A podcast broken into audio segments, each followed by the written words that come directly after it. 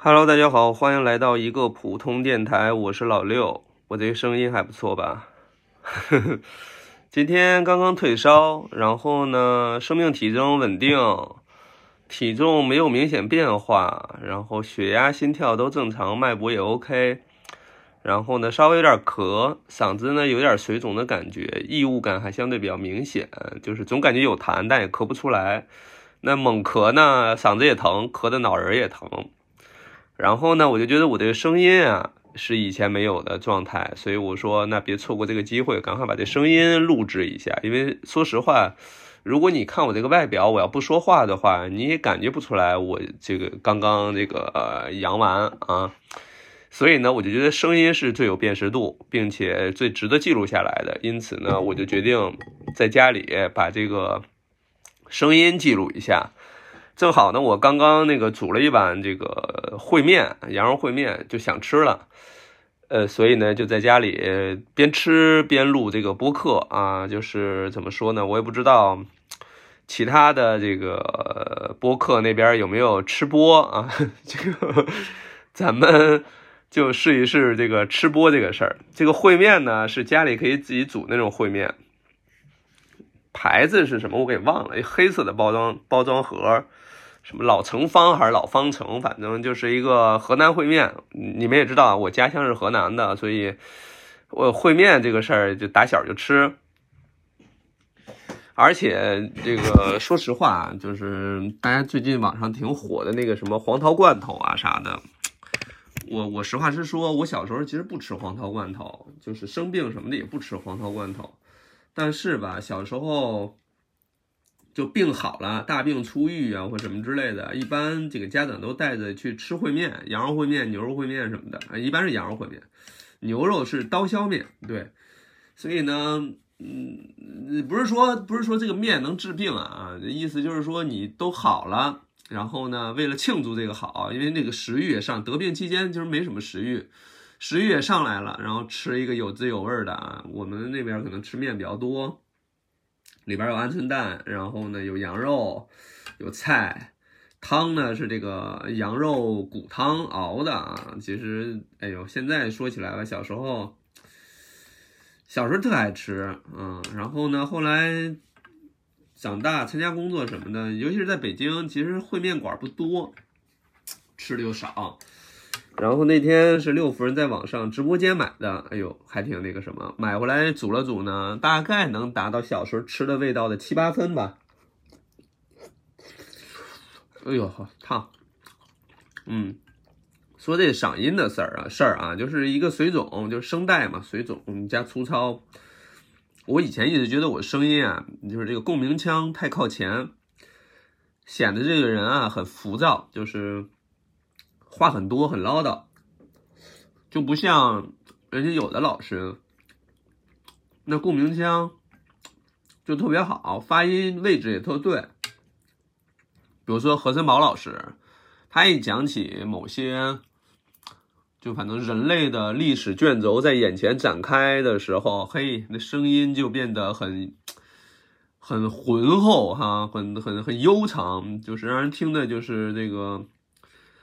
心潮澎湃的那种感觉，但我就不具备那能力。打小呢，这个演讲啊什么的也没我的事儿，而且那时候吐字也不清，再加上老是流鼻涕什么，形象也不咋行，老师也不是很待见我们这种小孩儿，还是喜欢那种，反正挺立正的。你像我们打小家里这个家长都在外边工作、出差什么的，根本就不在家里管我们，所以就不咋行。嗯。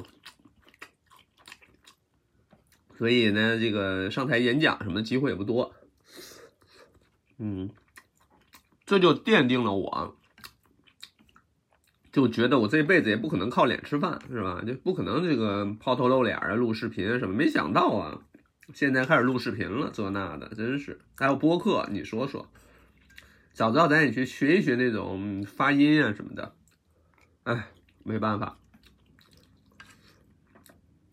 哎，我跟你讲，这个烩面里的鹌鹑蛋最好吃，特别那个什么香。哎呀，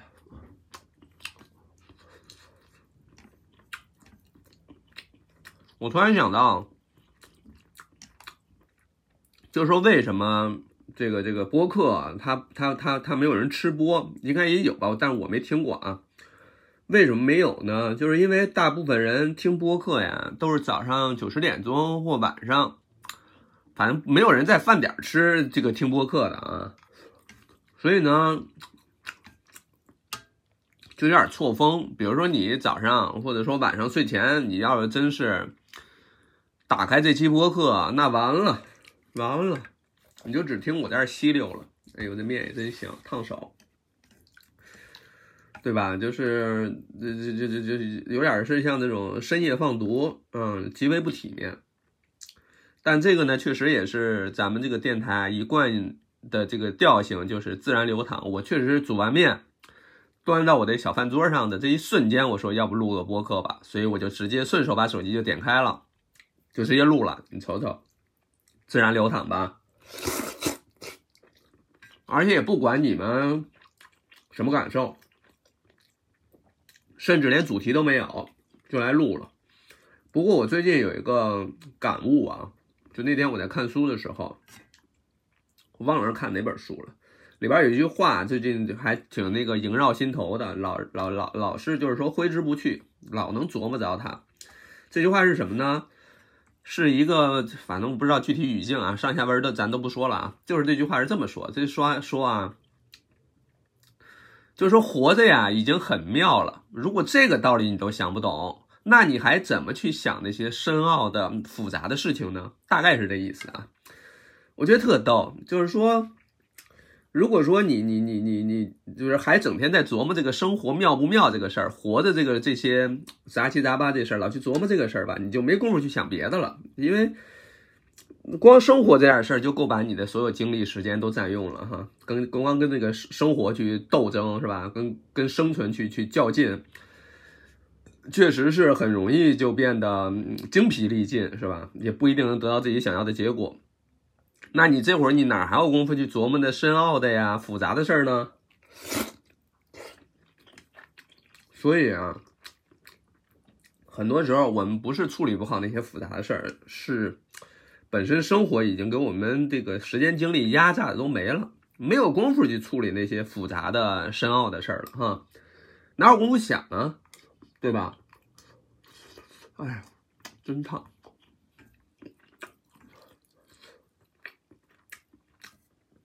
这个烩面呀，得喝汤，汤是真的香，就是喝下来停不下来，喝喝喝喝起来停不下来那种。说起这句话呀。我最近还确实是顺着这句话想了好多，反正你发烧期间你也大脑也没闲着嘛，也在琢磨这事儿，而且这两天因为居家了嘛，也没没法干活，声音这样也录不了视频。讲科普肯定这声音不信呀，你一健康博主，你把声嗓嗓子搞成这样，你在讲科普完了之后没有什么说服力呀，对吧？嗯，所以就脑子里琢磨。正好呢，也听了那个之前张小雨老师那个那期播客，也是提到一句话，类似我以前也见过，也看过那句话，就是生活太重要了，所以我们不要太严肃，对吧？跟刚才我提那句话特别像，就是生活或生存这事儿已经很妙了，就是就很好了，你就别跟他太较劲、太认真，必须得怎么着，必须得什么人生巅峰，必须得那什么。不用那么较劲，你太较劲这事儿吧，反而有点就把这个忽略了这个生活本身的美好，本身它的这个变化趋势啊，本身它该有的特性，就是你太认真、太严肃了，反而就觉得不享受了哈。这也是，就是我我最近一直在琢磨这个事儿，就是你何必跟那个生活去较那劲呢？他是该怎样就怎样呗。就是你，你活着不就已经挺妙了吗？何必再去琢磨这个道理呢？就是还去再去验证我的生活到底妙不妙，我的生活到底好不好？就是花大量时间去验证这个事儿吧，也挺耗神的哈。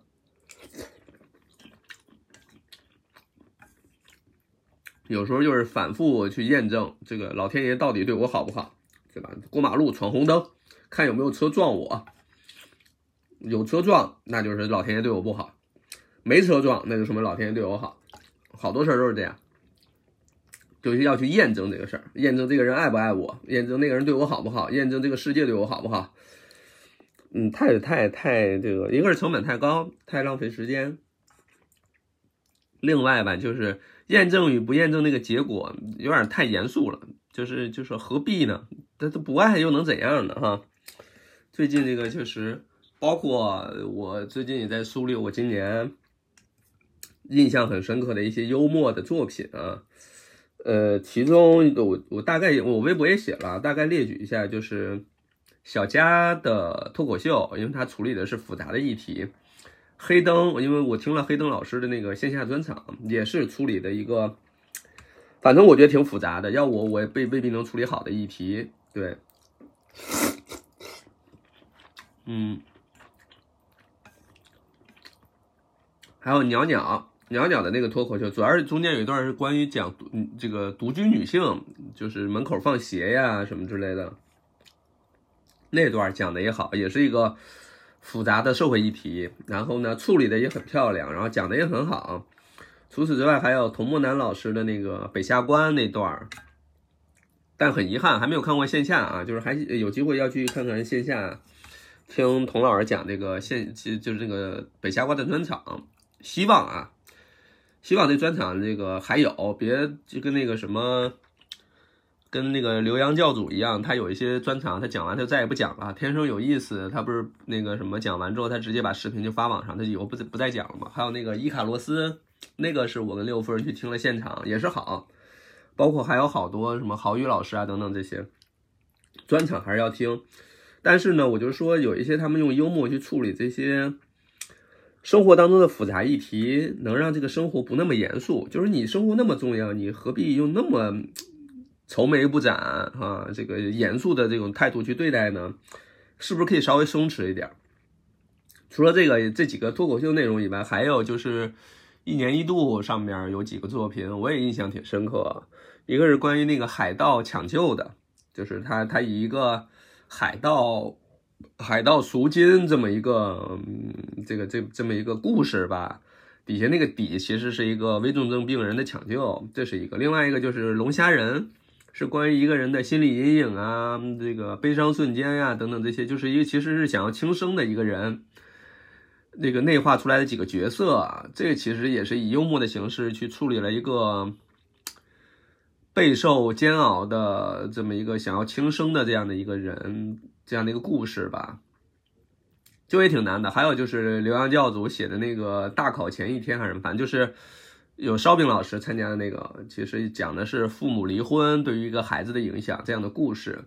其实我觉得这些对于表达者本身都是复杂议题啊，但如果能用幽默的方式，不那么严肃的方式去处理它，去呈现它，我就会觉得说，很印印证了我前面那两句话，就是生活这么重要，何必那么严肃，对吧？是是，就活着就已经很妙了。就如果这个道理还想不懂。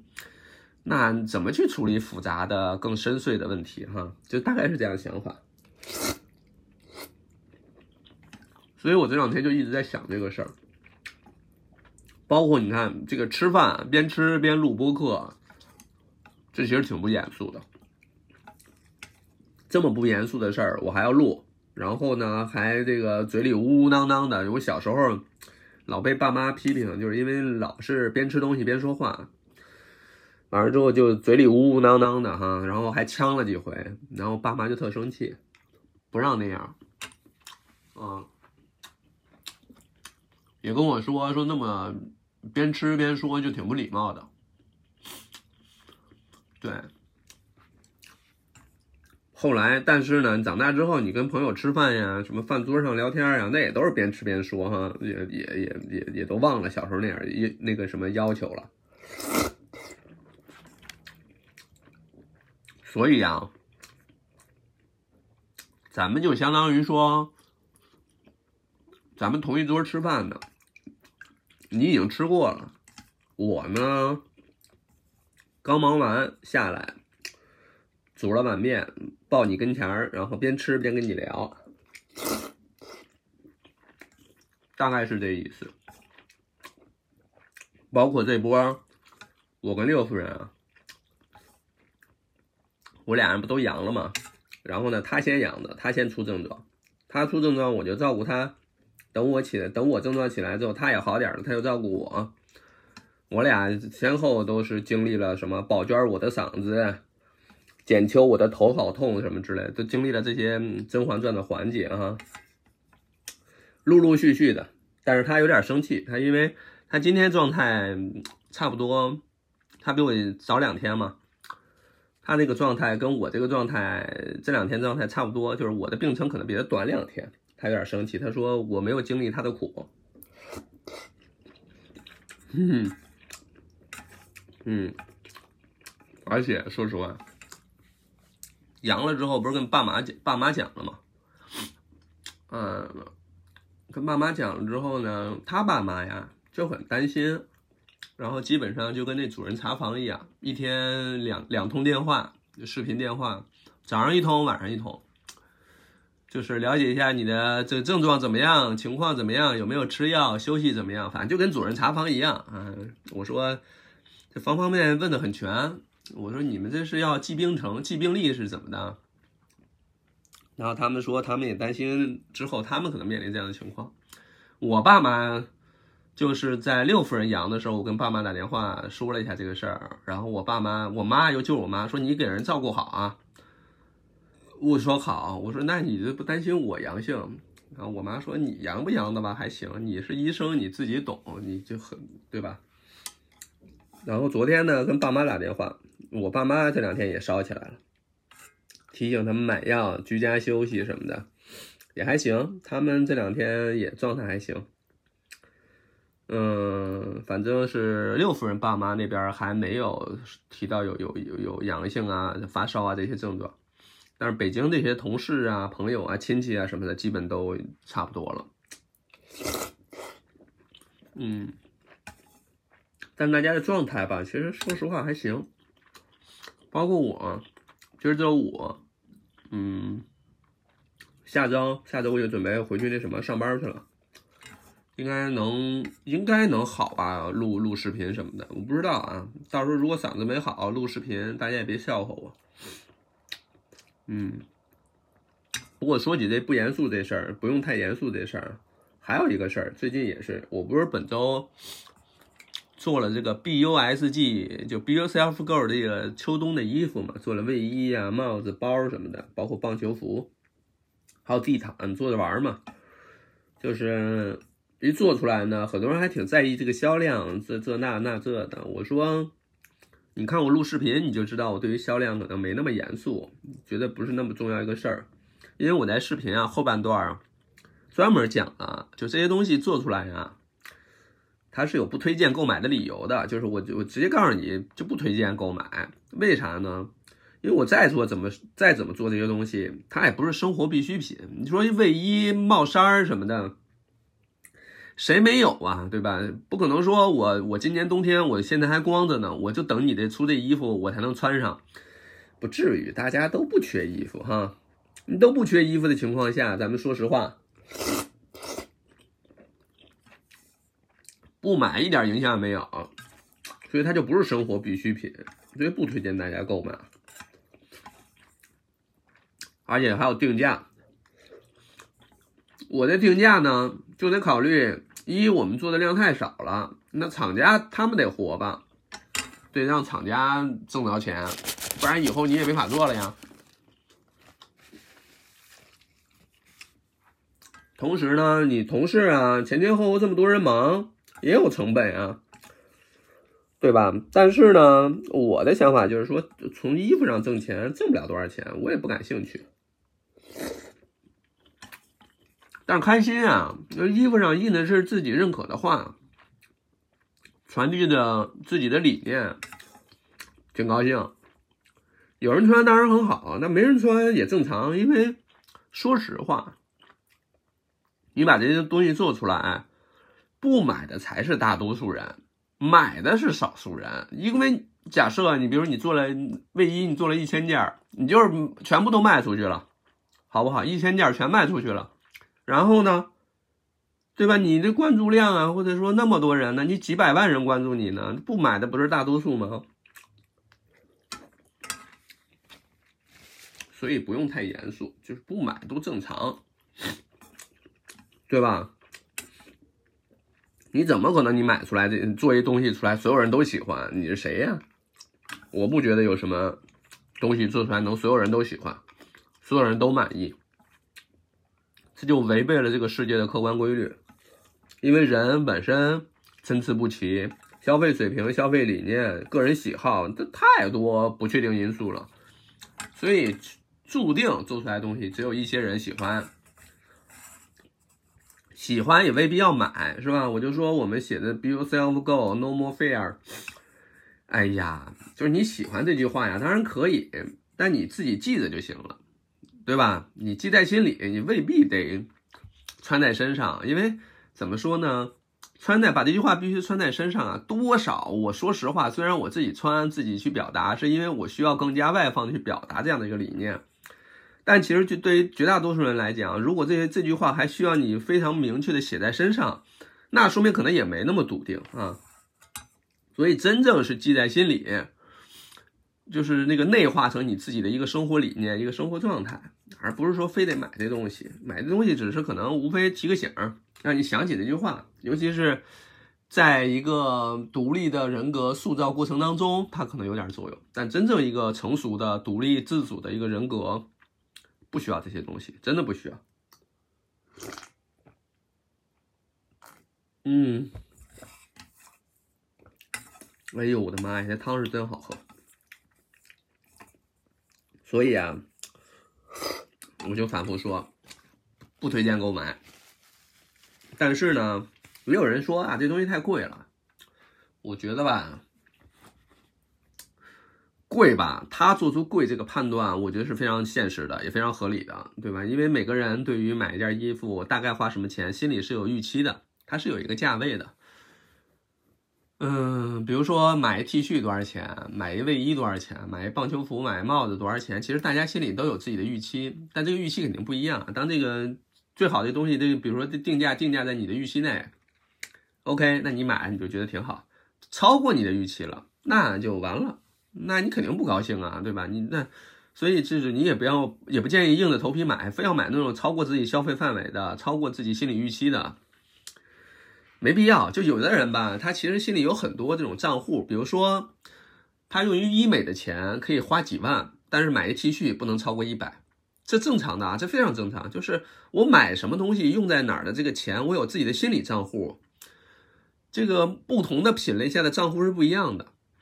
就相当于你看，我们有时候我们小时候的父母，他们宁愿孩子这个花几十万出国留学，但是呢，他们买菜，他们不愿意买那贵的，什么买有机的什么的，为啥呢？因为他们的认知当中，买买菜这心理预期的价格，跟出国留学俩概念，这是完全两码事儿，不是这里完全不应该类比。所以就有人说了，说那我买一卫衣，我的心理预期就是一百一百五。但你买你卖两百多，那就不合适。对，这就叫不合适。就是你无论觉得贵也好，或怎么着，就是它就是不合适。所以不合适可千万不要硬着头皮买，无论是你生活当中还是哪儿，对吧？所以这个其实还是挺那个什么的，挺正常的。我觉得这是一个这个市场经济下啊，就该有的一个消费理念。我我今天我特高兴啊，我我说这个事儿，因为我一个人状态也好很多了，另外一个就是。我今天我之前一直，因为我不是自己做了卫衣什么的嘛，我我就不用自己，我就不用再买了，我就直接穿我们自己的衣服就行。这这也是我自己的初心，都穿上自己的品牌的衣服哈。卫衣我做了，我肯定不买。我那我买什么呢？我就现在最近因为没做衬衫，所以我就买衬衫。最近买好几个衬衫。之前看了一个衬衫，就是因为衬衫这个事儿吧，我之前其实卖了一批。为啥呢？以前我穿那个衬衫吧，都是那种在原来单位医院啊，他要求你那个衬衫是得体的，因为你要白大褂里头要穿衬衫要打领带，所以我好多衬衫都是那时候买的。那时候买的那衬衫吧，就是特别都是 S 码或 M 码，就很小，它不太符合我现在的穿衣风格啊。咱们有一说一，就是不时尚，呵 呵不洋气哈。所以那些呢，我就都卖掉了。去去了一二手回收的一个一个平台，论斤卖的啊，一共卖了五点七公斤，一斤衣服二十块钱，啊，一公斤，哎，一公斤二十块钱，对，卖了五点七公斤，这个回本一百一十四块钱，嗯，完事之后呢，但是就没衬衫了呀，就那时候买那衬衫都小都卖了，现在就没衬衫穿了，正好其其其他品类的衣服我都有，所以所以到这个月就是主攻衬衫，买好几个衬衫，这个回头我录视频再单独讲吧，就是说今天啊。买了一衬衫，又买一衬衫，因为纯白色的衬衬衫。之前呢，这件衣服我在店里都试过好几回，卖五百块钱一白衬衫，唯一的特点就是它这个剪裁特别好，叫什么花府大伟还是什么的一个啊一个一个一个服装设计师吧，他的主要拿手的功底啊就是剪裁好。那我也没穿过人家的衣服呀。我不知道人叫叫不叫这名啊？如果说你们知道叫什么名儿，那你们肯定比我更厉害。我我有点记不清，这是四个字的名字太难记了。有有可能是我这个那个嗯那什么小病初愈哈，不一定能记得那么清。反正就是剪裁还不错，五百多块钱我印象试好几回。那店里啊，怎么也不打折，奇了怪了。就后来那店里都那件衣服都下架了，还是不打折。没有，那我对吧？我作为这个预算有限的穿搭博主，哎，哎呦，你们一会儿听的时候不会说我这全程又是咂巴嘴，又是吸溜，又是这个嚼吧嚼吧的声音，又是喝汤，你们可能说这个老六打小家教也不行哈，没人管，所以这个吃饭就是稀了马哈的。哎，但是不同文化可能不一样啊，有有的那个地方呢，可能就是喜欢这么吸溜巨大的声有的呢就不是，有无所谓。哎，因为本身这会儿家里就我一人，我就跟那儿录嘛，所以说回衬衫啊，就是五百多块钱怎么也没找着，后来我就去闲鱼了，哎，闲鱼看到有一人。在出这件衬衫，但是呢，他用的是官官官官网图，我就给人发信息，我说能不能让我看看实物图啊？因为那白衬衫呀，咱们说重点是要看看那领子，因为有的人，比如对方都经常穿，穿那领子都发黄了，发黄也不是不行啊，我拿回来还可以再洗，甚至楼下可以找阿姨再去洗一下，这都没问题，因为有有楼下有干洗店什么的。但就是说，如果黄了的话，不是价格可以压一压吗？对吧？是吧？然后呢，五百多那件衬衫啊，这个人呢标价一百，我就赶快问问这个有没有实物图。如果勉强 OK，一百块钱其实也能接受，对吧？因为我一个月五百块钱制装费呢，我还是有手上趁钱啊，因为本月也没怎么消费。一问问问的当价，然后也没回我，然后我再一看，这衣服就卖了。嘿，我说这是有点遗憾哈，我应该当时就立马就拍下来，就不应该多余问哈，就多余问那两句。但是呢，我也想说算了，那就是说，对吧？我这个宇宙啊，在我的生命当中还没安排这件衬衫呢，就先不管了，无所谓，我就刷锅去了。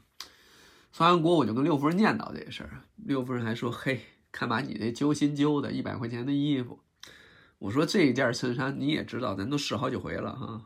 因为确实那件衬衫的版型好，到六夫人都说好。对，六夫人对于版型这块要求还挺高的。结果今儿早上，嘿，我早上一起来一看，那人又挂起来那件衣服了，就是又又又又上架了，价格变成两百了，逗不逗？”所以我就问他，我说这个衣服到底卖没卖？哈，在不在你手里？对方卖家呢说在，但是昨天晚上吧，挂了一百，好多人都来抢。他当时就觉得价格可能低了，是吧？那件衣服还挺抢手，我也没想到，我以为只有我知道。然后呢？他又下架了，下架今天调成两百，又重新上架。我说那拍拍实物图呗，我看看领子什么的都还干净。他说他就试了一次，然后问我身高体重，然后说，就这这衣服可长啊，这衣服版型一般不好，不怎么好看什么之类的，说一大堆。我心想说，我都早就看多少回了，我穿搭博主开玩笑呢。他提醒我，他说劝你别买，建议你别买，我这那的。我说我已我能接受，对吧？你不是说长吗？版型不好吗？我能接受，因为我就是想要一件白衬衫，把自己的需求啊说的低一点儿，跟那个博弈一样哈。他说那行吧，既然你昨天你也看到这个我标的价格了哈，今天我就涨到涨到两百，我也不合适，你也是真心想要，因为我昨儿晚上我就给他发信息，他也没回我，今天早上我又问他。最后说，那这样吧，一百二包邮。因为我昨儿我也知道他那价格嘛，我看这哥们儿也挺好，应该是个哥们儿。嗯，然后呢，就就啊，确实是个啊，因为这个上面的闲鱼上还还是有那个性别的。嗯，就买了这衬衫，一百二十块钱。从昨天晚上到现在，高兴啊！我从昨天晚上到现在，今天一共就两个高兴事儿。啊，三个吧，刚吃了碗烩面也挺高兴，呃，四个吧，这个录播课也挺高兴。前面还有俩高兴事，一个是昨儿晚上就是嗓子不是卡了一个痰嘛，咳咳咳咳半天也没咳出来，最后终于把那个痰咳出来了。哎呀，通体舒畅啊！就这痰卡在嗓子眼真是太难受了。吐出来之后，好好多了，真是高兴。然后一个呢，就是以这个就是惦记了。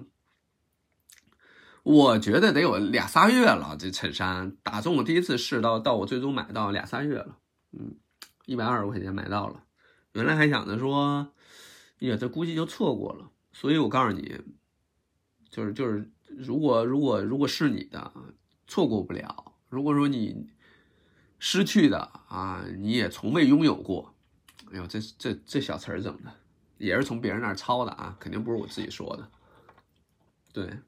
整体来讲的话，就是把这个日子活得稍微轻松一点儿，差不多，差不多就是这些事儿吧。因为也不用聊太长时间，因为聊完之后你怕嗓子可能回头下周上班也够呛。我正好因为吃完饭刷刷锅，今天等会儿还想去刷刷马桶，马桶脏了，忍不了了。六分没说。但是呢，他可能也考验我呢，就看我是自觉性什么的。我也觉得那马桶有点脏的，有点这个不能接受了。所以，我决定把马桶刷一刷。嗯，其他的其他的没什么吧。今天我们就先这样。我主要是记录一下我的嗓子和一些非常不成熟的片段的，没什么意义的这个想法。当然，这个呃怎么说？也是尝试在播客当中，咱们搞个吃播，挺逗的。我不知道啊，不知道你们有没有这样的嗯经历哈？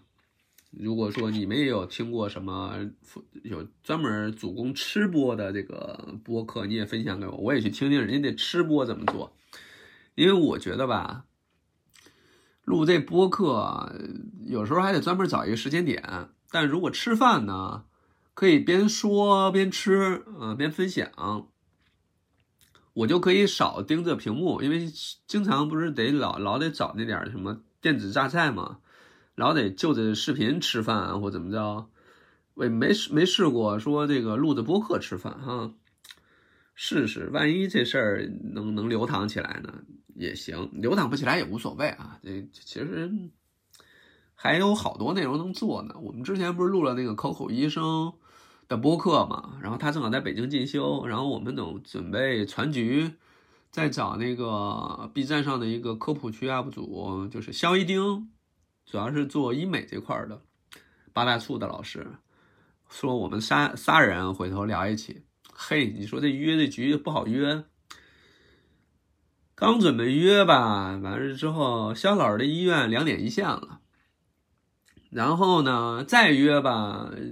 这个这个疫情就起来了哈，就开始感染了，我然后我们仨陆续感染，怎么着也也也也也凑不到一块儿了，所以拿不准下周吧，也许下周能能能录一期，我觉得可能大家对于，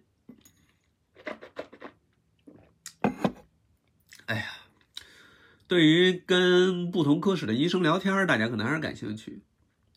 我不知道是不是大家感兴趣啊，还是平台需要？反正有时候你跟医生聊天的内容什么的，平台会给推荐。不知道，像我这种瞎聊的啊，平台一般不会给推荐。平台原本对我的寄予厚望哈。说六老师要来播客是吧？搞科普，但其实对于我来讲，科普，嗯，就是可以，但是科普就太像，它是我的一份工作，它是我的事业。就是播客反而就是能让我轻松一点哈，不至于说那什么，不是不至于不至于做的什么东西都是科普。对吧？你就还得有自己的一部分东西，然后保持身心健康嘛。对，然后呢，我想说以后是不是可以找不同的医生来聊一聊不同领域的哈？我其实特想将来有机会吧，能找我们导师啊什么的聊聊，以前的科主任什么的聊聊，他们都特好。但是当学生的时候啊，邀请老师聊还行，但现在吧，其实又又又有点不好意思了。因为其实大专家什么之类，你跟人聊吧，就很像是一小网红要蹭大专家的那个热度哈，让找大专家给你背书是吧？嗯就是会有这样的嫌疑。当然，我觉得老师们当然不会这么想了，但其实网上可能会有人这么认为，我觉得也不好，对吧？是是是是，没必要。所以呢，也许在将来。什么时候，反正也很难说哪这一生还有什么机会跟那些大专家有一个什么地位平等的，那不太可能了。我觉得，因为他们都是我老师，一辈子都是老师，又是前辈又是长辈的，所以不太可能。所以将来看看找什么机会聊一聊吧。对，其他的可能就没什么了，闲聊。嗯，但对我我这会儿啊，其实从我内心来讲，我还特别想把时间凑到四十分钟。为啥呢？因为我觉得总觉得三十分钟它不是一个播客，但四十分钟它就是播客了。你说邪门不邪门？哎呀，平台希望这个我们继续做一些有价值的内容，但咱们这个播客呢够呛。我回头吧，我我自己原来还有想法，咱那个第一个普通电台那 logo 嘛，还挺好，我自己在 PPT 里做的。等回头我可以。我在做 Be Yourself Girl 那个衣服的时候，我再让他给我顺便出几件这个周边 T 恤，回头抽奖送给那个听众们，听这个播客的啊，就是完全是听播客的。对，做着玩呗，这这不用太严肃，非得怎么挣钱呀什么之类的，没必要，没必要。重点是让这个事儿吧能继续做下去。我从咱们第一期开始到现在，重点都是说我想办法怎么能让这个事儿做下去。但凡有任何阻碍，说这是导致这事儿做不下去的，那咱们都得克服掉。比如说你非要让这个项目盈利，那我跟你讲就很容易心力交瘁，最后可能就那因为这个项目它不盈利呀，或者盈利价值低呀，或者说性价比低呀。那很有可能最后就是，如果从盈利角度来讲的话，那这个项目就砍掉了，对吧？而且从盈利角度来讲，就不应该做衣服。你卖衣服，你你你挣不了多少钱呀？你你在这个业界，你去接广告做推广，那要要比挣衣服，你的卖衣服要要要要性价比高太多了，对吧？所以就是要从这个性价比的角度来讲，这些事儿其实做都没意义。那那你你看性价比这事儿，你考凡事都考虑性价比，什么就太严肃了，对吧？你你你你还是得有意思，就什么事都考虑性价比这事儿，就怎么说？当然也没问题啊，很多人都这么想的，但我就会觉得说累，对吧？生活这么重要，把时间都花在那上面，还不如说让自己高兴，对吧？活着这么妙，去想想那些复杂的。想想那些深奥的问题去，别老去琢磨这个，就还是生存这点事儿，其实也不复杂。嗯，行吧，我这个刷锅去了，等会儿还得去刷马桶呢。今天就是纯瞎聊，这不不聊的话，我就是看电看看电视，然后吃饭了啊。那这次也尝试尝试，建议大家还是不要在这个，不要在什么时间听，对。但实际上，说实话，不听的才是没有听到的才是大多数，听到一共就估估计几百人，差不多也就几百人能听到吧，没什么太大的意义哈。所以就是不听也无所谓哈，错过就错过，也不会损失什么，好吧？那今天我们就聊到这儿，下次再说吧。下次不知道是聊什么了，嗯，那我们再见，下期再见，拜拜。